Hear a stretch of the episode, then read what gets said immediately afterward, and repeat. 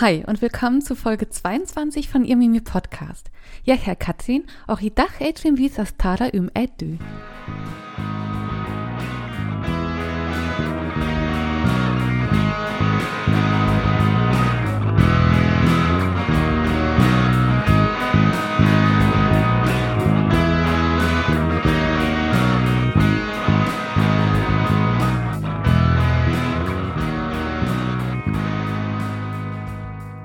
Hallo meine Lieben, ich konnte es mir leider nicht nehmen und wollte einfach mal wieder ein bisschen was auf Isländisch sagen nach Ewigkeiten. Hm, vielleicht nochmal für den Kontext, also vielleicht wissen es manche, aber ich versuche hier und da immer ein bisschen Isländisch zu lernen seit ein paar Jahren. Also autodidaktisch ist jetzt nicht so, dass ich jeden Tag hier irgendwie super viel Isländisch lerne. Hm, und da die Sprache ja bekanntermaßen schon recht schwer ist und ähm, ja, versuche ich eben zumindest irgendwie so ein bisschen die Grundlagen zu behalten und auch irgendwie so ein bisschen die Aussprache immer wieder zu üben. Also falls Isländerinnen oder Isländer zu, zu, äh, zuhören, habt bitte, bitte Erbarmen mit mir. Aber am Ende macht es mir einfach super viel Spaß und am Ende soll es ja eben auch genau darum gehen.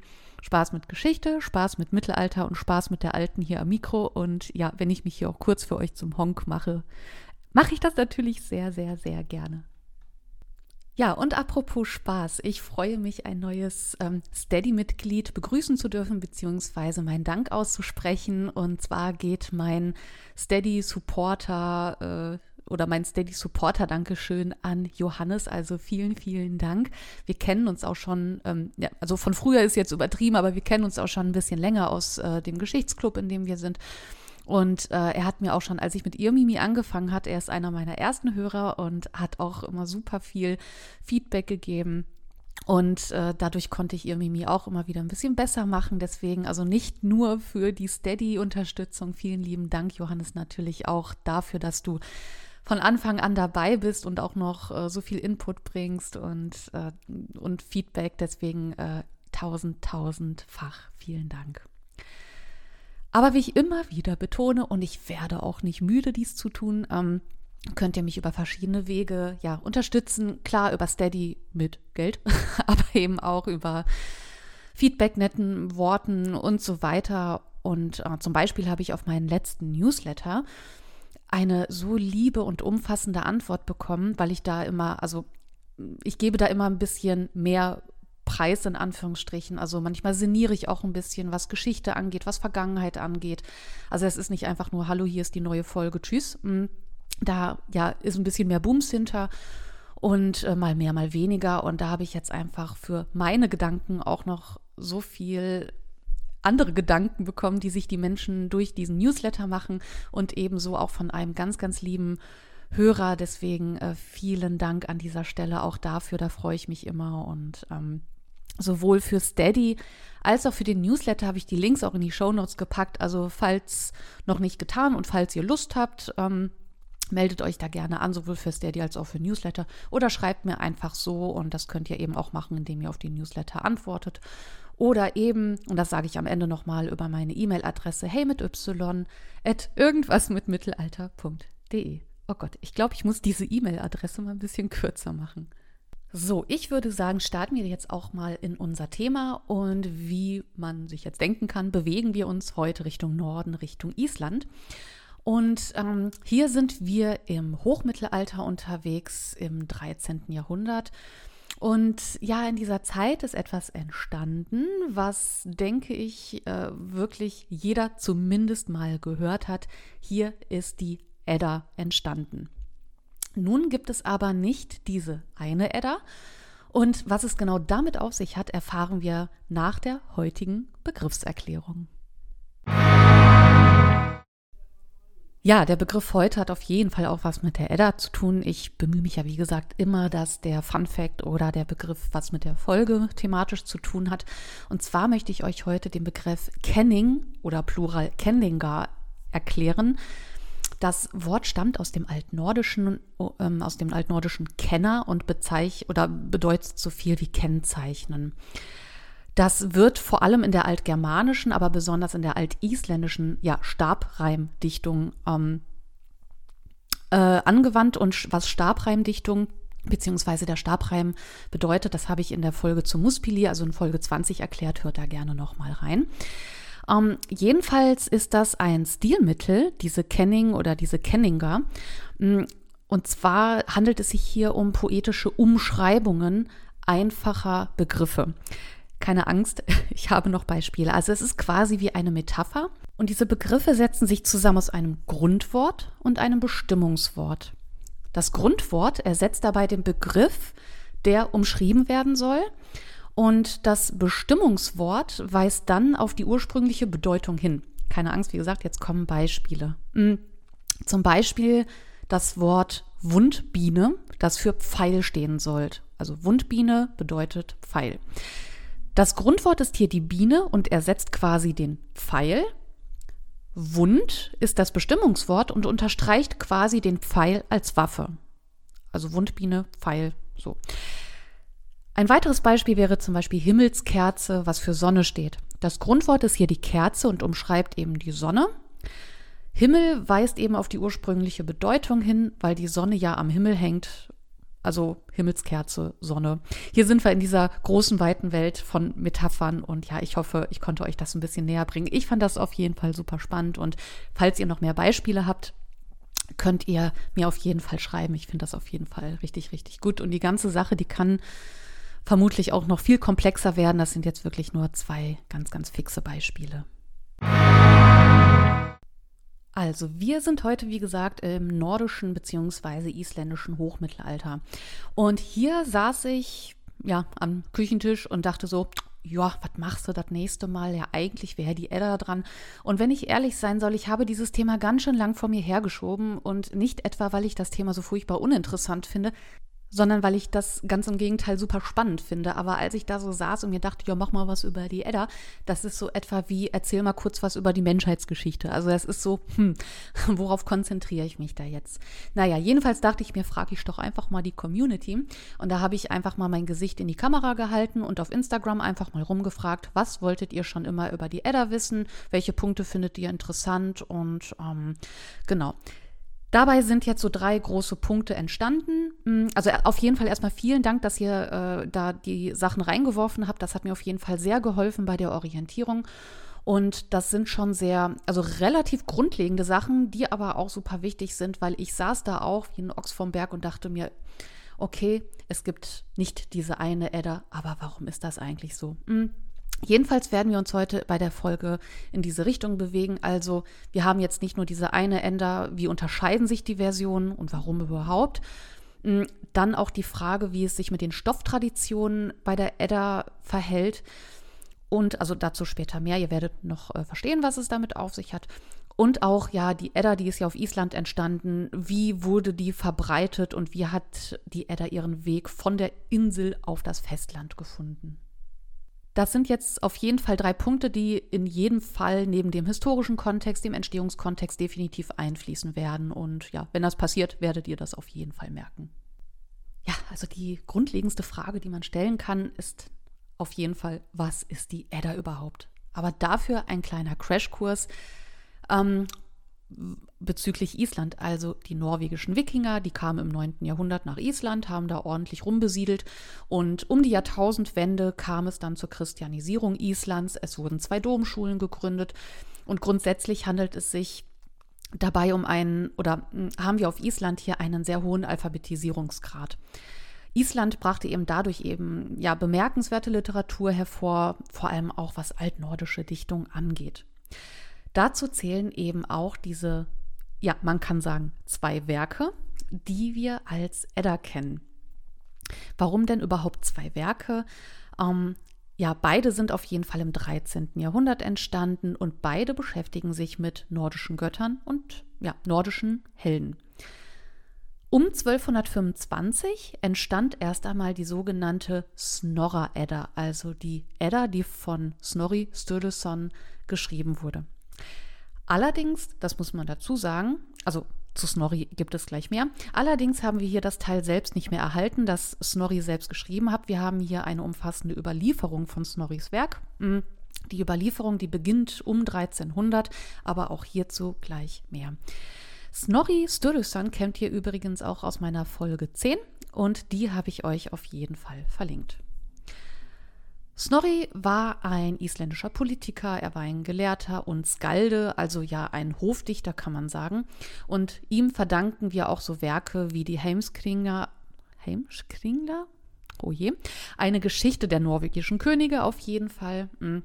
Oder auch die Saga von Egil Skallagrimsson, einem berühmten Skalden, ähm, den Snorri auch selbst zu seinen Vorfahren zählt.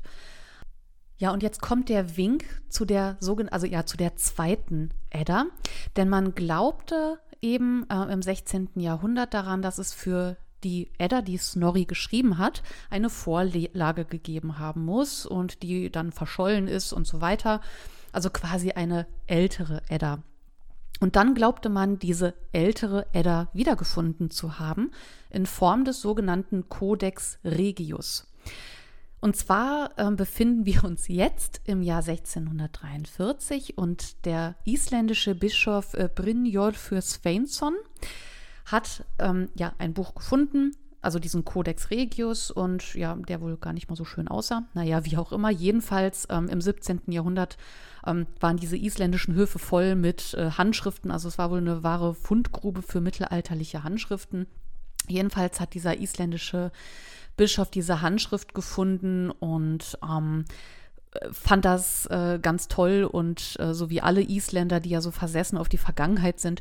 Und 1662 gelangte dann diese Handschrift in die Königliche Bibliothek in Kopenhagen, wo sie dann bis 1971 blieb, also dieser Codex Regius. Und tatsächlich dachte man bis zur Mitte des 20. Jahrhunderts, dass dieser Codex Regius ähm, eben diese Vorlage für Snorri gewesen ist und nannte dann ähm, aufgrund dieser, dieses Gedanken oder dieser Annahme, nannte man den Codex Regius eben die ältere Edda und Snorris Edda nannte man die jüngere, weil man eben dachte, Snorri hätte das als Vorlage genommen. Jetzt ist der Witz an der ganzen Sache, dass das gar nicht stimmt, mm, denn Snorris Edda entstand ja, wie gesagt, um 1224. Der Codex Regius allerdings, hat man dann festgestellt, ist später entstanden und zwar um 1270. Das passt also nicht ja, so ganz. Und deswegen hat man erstmal, also hat man zur Abgrenzung gesagt, okay, Snorris Edda ist die jüngere, der Codex Regius ist die ältere Edda. Heute also so wie ich das bei den Recherchen auch ähm, mitbekommen habe und so wie ich das auch ja, gelernt habe, ist das eben auch so, dass man die jetzt unterscheidet in äh, die Lieder-Edda, also dass man den Codex Regius die Lieder-Edda nennt und Snorris Edda ist eben die Prosa-Edda oder auch die Snorra-Edda. Also auf jeden Fall nochmal zur Erklärung, ähm, was es mit der jüngeren und der älteren Edda auf sich hat und dass das ja eigentlich eine Abgrenzung ist, die ja gar nicht stimmt. So oder so, ähm, auch wenn wir mehr Handschriften haben, möchte ich auf jeden Fall den Unterschied erklären zwischen dem Codex Regius und der Snorra Edda. Ich fange an mit dem Codex Regius und hier gehen wir auch in die Inhalte, also nicht allzu umfassend, sonst sitzen wir noch übermorgen hier, aber einfach nur so grob, ja, was ist da eigentlich drin? Also der Codex Regius, der unterteilt sich in zwei Teile. Wir haben einmal einen mythologischen Teil mit Liedern über die nordischen Götter und einen Heldenteil mit Liedern aus der germanischen Heldenzeit und darunter befindet sich auch der Stoff, den wir von unserem heißgeliebten Nibelungenlied kennen. Ähm, aber ich teaser jetzt erstmal nur. Dieses Fass will ich jetzt gar nicht allzu arg aufmachen. Aber ähm, wie gesagt, das war ja auch eine Frage aus der Community, wie es sich mit dieser Stofftradition verhält. Mm. Und ja, da gehe ich gleich noch ein bisschen mehr ein. Ähm, inhaltlich ist vielleicht auch äh, nice to know auf jeden Fall, dass wir zum Beispiel am Anfang dieser Lieder Edda, also vom Codex Regius, die sogenannte Völuspau haben. Das ist altnordisch für Weissagung der Seherin und setzt sich zusammen aus den Wörtern Völva, die Seherin, und Spau, die Prophezeiung. Warum interessiert uns das hier jetzt? Ähm, und zwar geht es in der Völuspau ähm, ja, über den, es geht um den Anfang der Welt, es geht um Ragnarök, es geht also um das Schicksal der Götter, woraus man später auch die Götterdämmerung mache. Also am Ende geht es hier ja um das Ende der Welt. Und wem das jetzt bekannt vorkommt, genau, im Muspili haben wir ja quasi das Gleiche, also dieses Thema Schöpfung und Weltuntergang.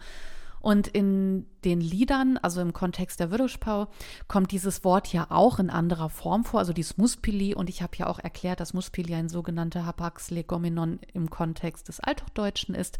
Aber hört euch dazu auf jeden Fall Folge 20 an, die habe ich natürlich auch verlinkt. Ja, so fügt sich alles, ja, stehe ich ja voll drauf, wenn sich, wenn so Sachen immer so schön ineinander greifen. Ja, und im zweiten Teil geht es, also im Heldenteil, sage ich mal, geht es um Tod, Rache und so ein Kram. Also wir sind, wie gesagt, hier im Heldenteil. Und hier kommt die Geschichte von Sigurd und seinen Abenteuern. Und dieser Teil ist auch bekannt als ja, Siegfrieds Abenteuer. Und hier klingelt es wahrscheinlich bei ganz vielen. Und genau hier befinden wir uns in dem Nibelungenstoff. Es wird zum Beispiel erzählt, wie äh, Sigurd den Drachen Fafnir tötet und äh, danach die Stimmen der Vögel verstehen kann. Hm?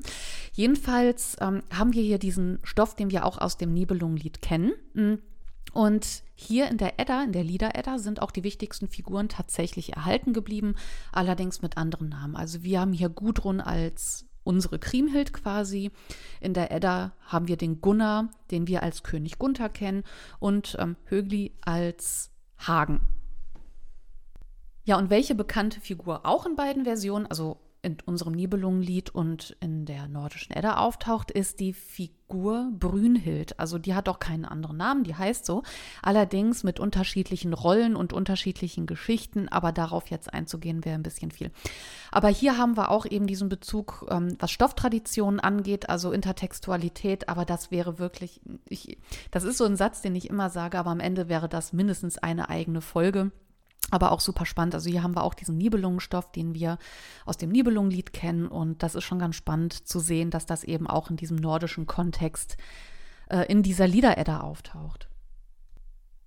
Also darum geht es grob, beziehungsweise das ist der grobe Inhalt aus dem Codex Regius, der jetzt genau nach der Snorra-Edda entstanden ist. Und diese entstand, wie gesagt, 1225, also der Codex Regius 1270 und äh, die Snorra Edda um 1225. Und das Teil mh, hm, war schon, bezieh also beziehungsweise dieser Stoff, der da drin ist, der war schon sehr beliebt und das haben wir anhand von insgesamt vier Handschriften belegt, auch späteren Drucken. Aber jetzt konzentrieren wir uns erstmal um die Handschriften. Und zwar gibt es einmal den Codex Codex Upsaliensis, also der liegt in Uppsala, und das gilt als die älteste Handschrift von ja, circa 1300. Und ja, wie gesagt, die ähm, Snorra-Version selbst, die haben wir nicht mehr, deswegen ist das aktuell die älteste Handschrift, die wir haben, also von circa 1300. Dann haben wir den bereits erwähnten Codex Regius. Dann haben wir den Codex Wormianus von ungefähr 1350 und den Codex Trajectinus. Allerdings ist das keine Pergamenthandschrift, sondern hier ist das eine Abschrift auf schnödem Papier und ja, viel später um 1600. Snorris Edda enthält dabei zwar viele Gesch Geschichten aus der ja, sogenannten älteren Edda, aber zielt, also von dem Codex ähm, Regius, von dem ich gerade erzählt habe, aber hier ist die Intention eine andere, beziehungsweise zielt Snorri auf etwas ganz anderes ab. Und zwar handelt es sich hier inhaltlich um ein Lehrbuch für Skalden, also um ein Lehrbuch für Hofdichter. Jedenfalls ist die Edda von Snorri die wichtigste Quelle, die wir haben für die nordgermanische Mythologie, neben diesen Götterliedern, die wir eben in der Lieder-Edda haben, also aus dem Codex Regius. Ja, und die Snorra-Edda, die lässt sich neben dem Prolog in drei Teile teilen, und zwar in den ersten Teil Gylfaginning. Und hier geht es um den sagenhaften König Gylfi. Und hier gibt es eben auch einen didaktischen Abriss der nordischen Mythologie. Und hier verwendet Snorri eben auch super viele Strophen aus der vorhin genannten Würdespau. Der zweite Teil ist dann puh, Skaulskapamaul Und hier geht es um die Poetik der Skaldendichtung. Hier geht es um Theorie und Praxis der ja, Kendinger, die ich oben auch schon erwähnt habe, also äh, von diesen Metaphern. Und ähm, das sind, wie gesagt, diese bildhaften Umschreibungen, wie ich sie im Intro beziehungsweise ja am Anfang erklärt habe. Der dritte Teil ist die Haupttaul, also das ist ein Verzeichnis von Versform mit Kommentaren von Snorri. Also hier geht es nicht einfach nur darum, Inhalte zu präsentieren, hier geht es eben auch um die Dichtkunst und ähm, die Vermittlung dieser. Ein weiterer Punkt, mh, mm, den ich mich gefragt habe, das geht in die Richtung, ja, okay, jetzt haben wir diese unheimlich mythologischen und heidnischen Inhalte in Form von Götterliedern und Heldenliedern. Und da habe ich mich schon gefragt, was hat das Ganze eigentlich im Hochmittelalter verloren? Denn eigentlich würde man ja meinen, in so einem christianisierten Land, und wir befinden uns hier im 13. Jahrhundert, ähm, würde es ähm, ausschließlich lateinische Texte geben und alles furchtbar biblisch. Ähm, tatsächlich ist es so, dass Island, und das habe ich ja bereits erwähnt, verhältnismäßig recht spät christianisiert wurde, also um 1000 oder um, um das Jahrtausend. Da waren wir Kontinentalgermanen. Oh, das klingt immer so wie Kontinentalfrühstück. Naja, ihr wisst, was ich meinte. Wir waren in dieser Zeit auf jeden Fall hier in unseren Gefilden schon ziemlich christianisiert. Hier saß Otto der Dritte auch schon auf dem Thron und zwar im ja, Heiligen Römischen Reich. Snorri Sturluson lebte, wie gesagt, im 13. Jahrhundert, als eben auch die Edda entstand. Also haben wir hier eigentlich schon 200 Jahre Christentum auf Island. Und dazu muss man auch sagen, dass Snorri selbst eben auch durch und durch eigentlich auch ein Christ ist, beziehungsweise ein christlicher Gelehrter, der aber auch den Wissenschaften nicht abgeneigt war. Mhm. Er hatte dann auch, wie viele andere Isländer und Gelehrte oder isländische Gelehrte auch, ein unheimliches Interesse an dieser vorchristlichen Mythologie. Und jetzt wohl nicht, weil er selber ein Heide war und sich dachte, oh, jetzt äh, glaube ich mal an den ganzen Kram da, sondern man sagt ihm nach, dass das hauptsächlich aus wissenschaftlichen Gründen gewesen sein muss. Und an dieser Stelle spricht die Forschung auch von einer isländischen Besonderheit, dass man sich so dermaßen im 13. Jahrhundert, also ungeachtet dessen, dass die Christianisierung auf Island noch gar nicht so lange her war, man sich so mit diesem Stoff beschäftigte, also in diesem Ausmaß und dass man das teure Pergament auch nutzte, um eben nicht nur lateinische christliche Inhalte darauf ähm, schrieb, sondern eben auch volkssprachliche mythologische Sachen. Denken wir an dieser Stelle aber auch an Ari Thorgeirsson aus Folge 10. Ich habe den natürlich verlinkt, der die Geschichte Islands eben auch auf Isländisch verfasste. Ja, und durch die bereits erwähnte späte Christianisierung Islands liegt dieser ja archaische Stoff einfach noch gar nicht so lange zurück, dass man da einfach noch so eine andere Connection dazu hat. Und ganz ehrlich, vermutlich liegt es auch einfach daran, dass die Isländer grundsätzlich entspannter waren und entspannter sind und wesentlich toleranter diesen Inhalten gegenüber. Dazu muss man sagen, dass dieser heidnische Glaube, also nicht die Inhalte, sondern der Glaube daran, im privaten, im sehr privaten Rahmen auch immer noch toleriert wurden. Also der heidnische Glaube war jetzt nicht verboten, wurde wahrscheinlich jetzt nicht allzu gern gesehen, aber im privaten Rahmen war das durchaus in Ordnung, diesem Glauben irgendwie nachzukommen.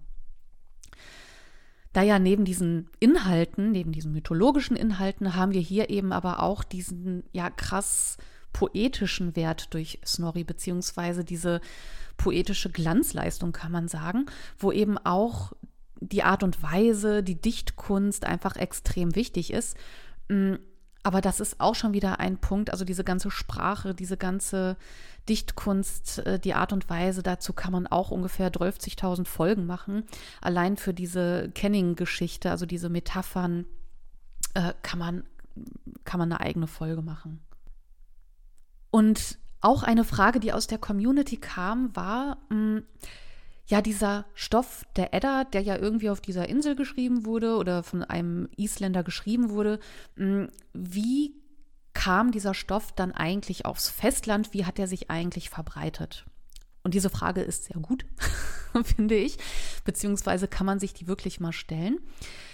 Mm, also ich habe jetzt auch keinen konkreten Satz gefunden, der genau das erklärt, wie der Stoff jetzt von Island aufs Festland gekommen ist, beziehungsweise wie der sich so verbreitet hat. Aber wir können uns hier einfach herleiten, äh, beziehungsweise diesen, diese Frage beantworten, einfach aufgrund der folgenden Informationen.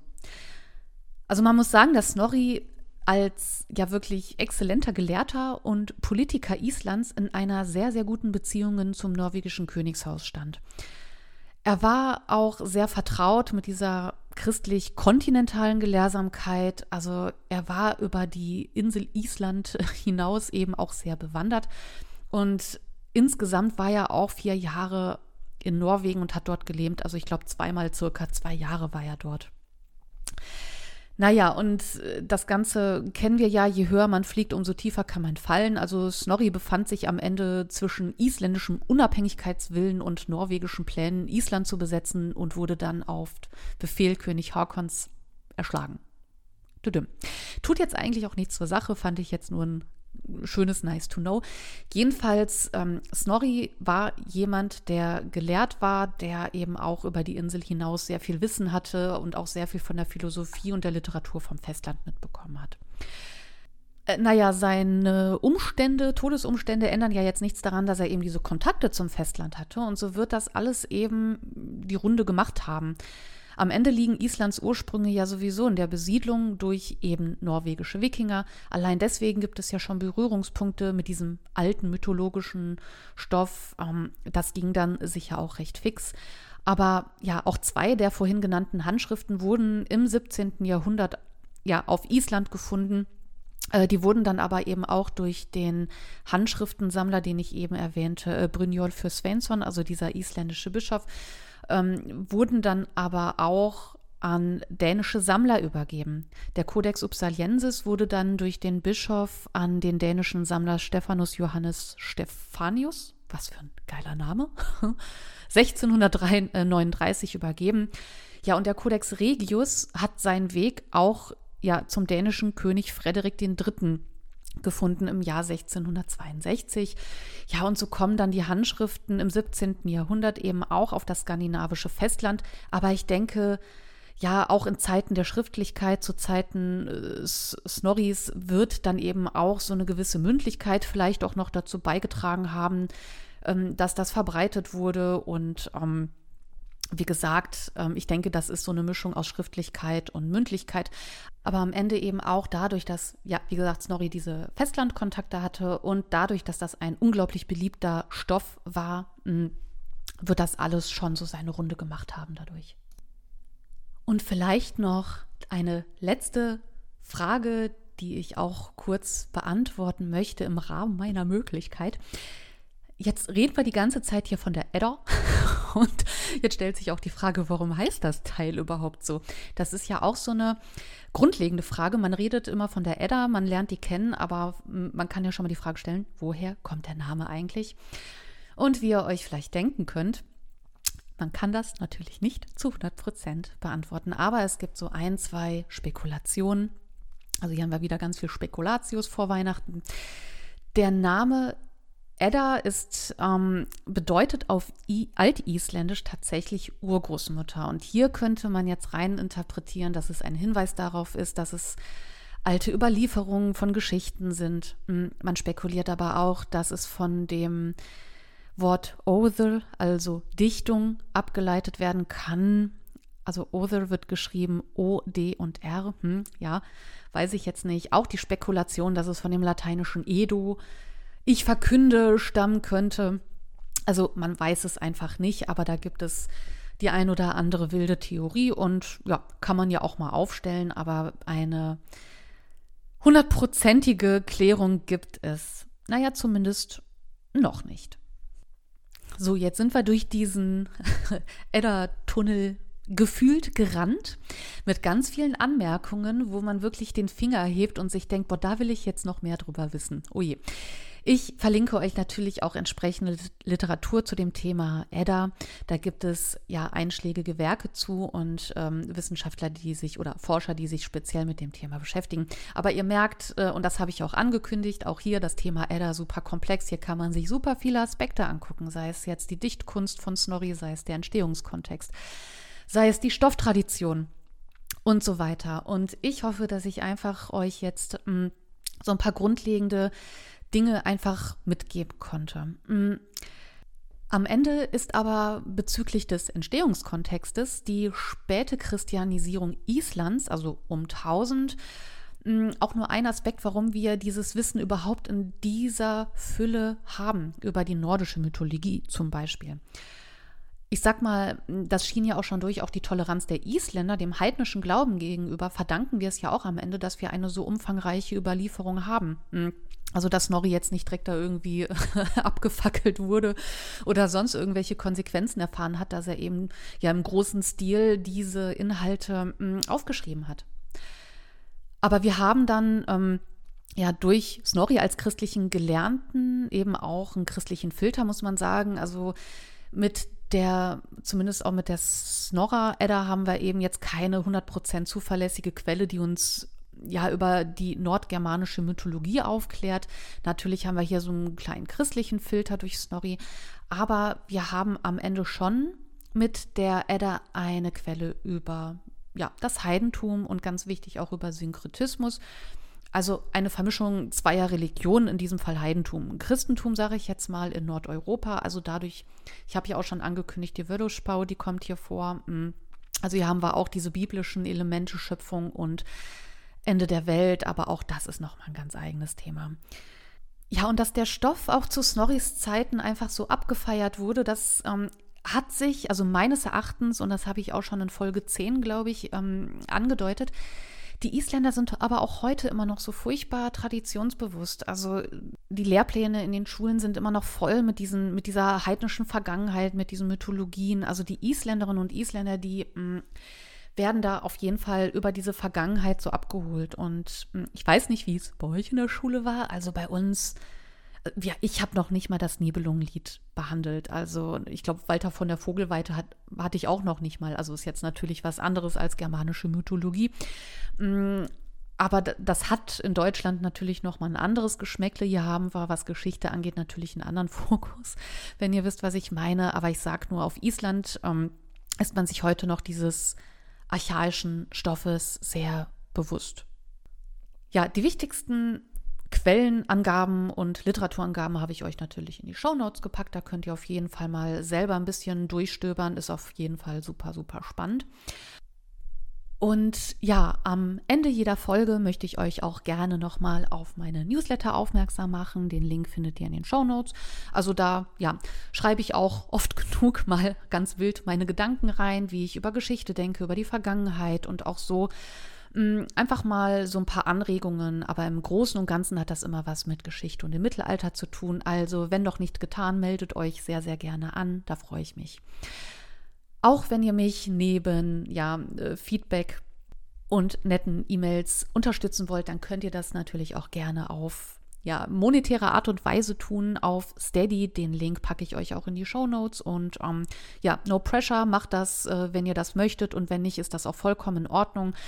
Ich wiederhole es immer wieder. Ich freue mich allein schon, dass ihr mir alle zwei Wochen eine halbe Stunde euer Ohr leiht und das mache ich unheimlich gerne. Hm. Mein Motto Wissen ist für alle da, das nehme ich furchtbar, furchtbar ernst. Deswegen soll das auch hier einfach kostenlos bleiben. Aber wenn euch die Finger jucken und ihr denkt, boah, ich muss jetzt äh, unbedingt ihr Mimi auf Steady unterstützen, dann könnt ihr das natürlich sehr, sehr gerne tun. Und auch wenn ihr Feedback zu dieser Folge speziell habt, könnt ihr mir gerne schreiben. Und ansonsten würde ich sagen, wie immer, im Sinne der Geschichte, immer schön zurückschauen.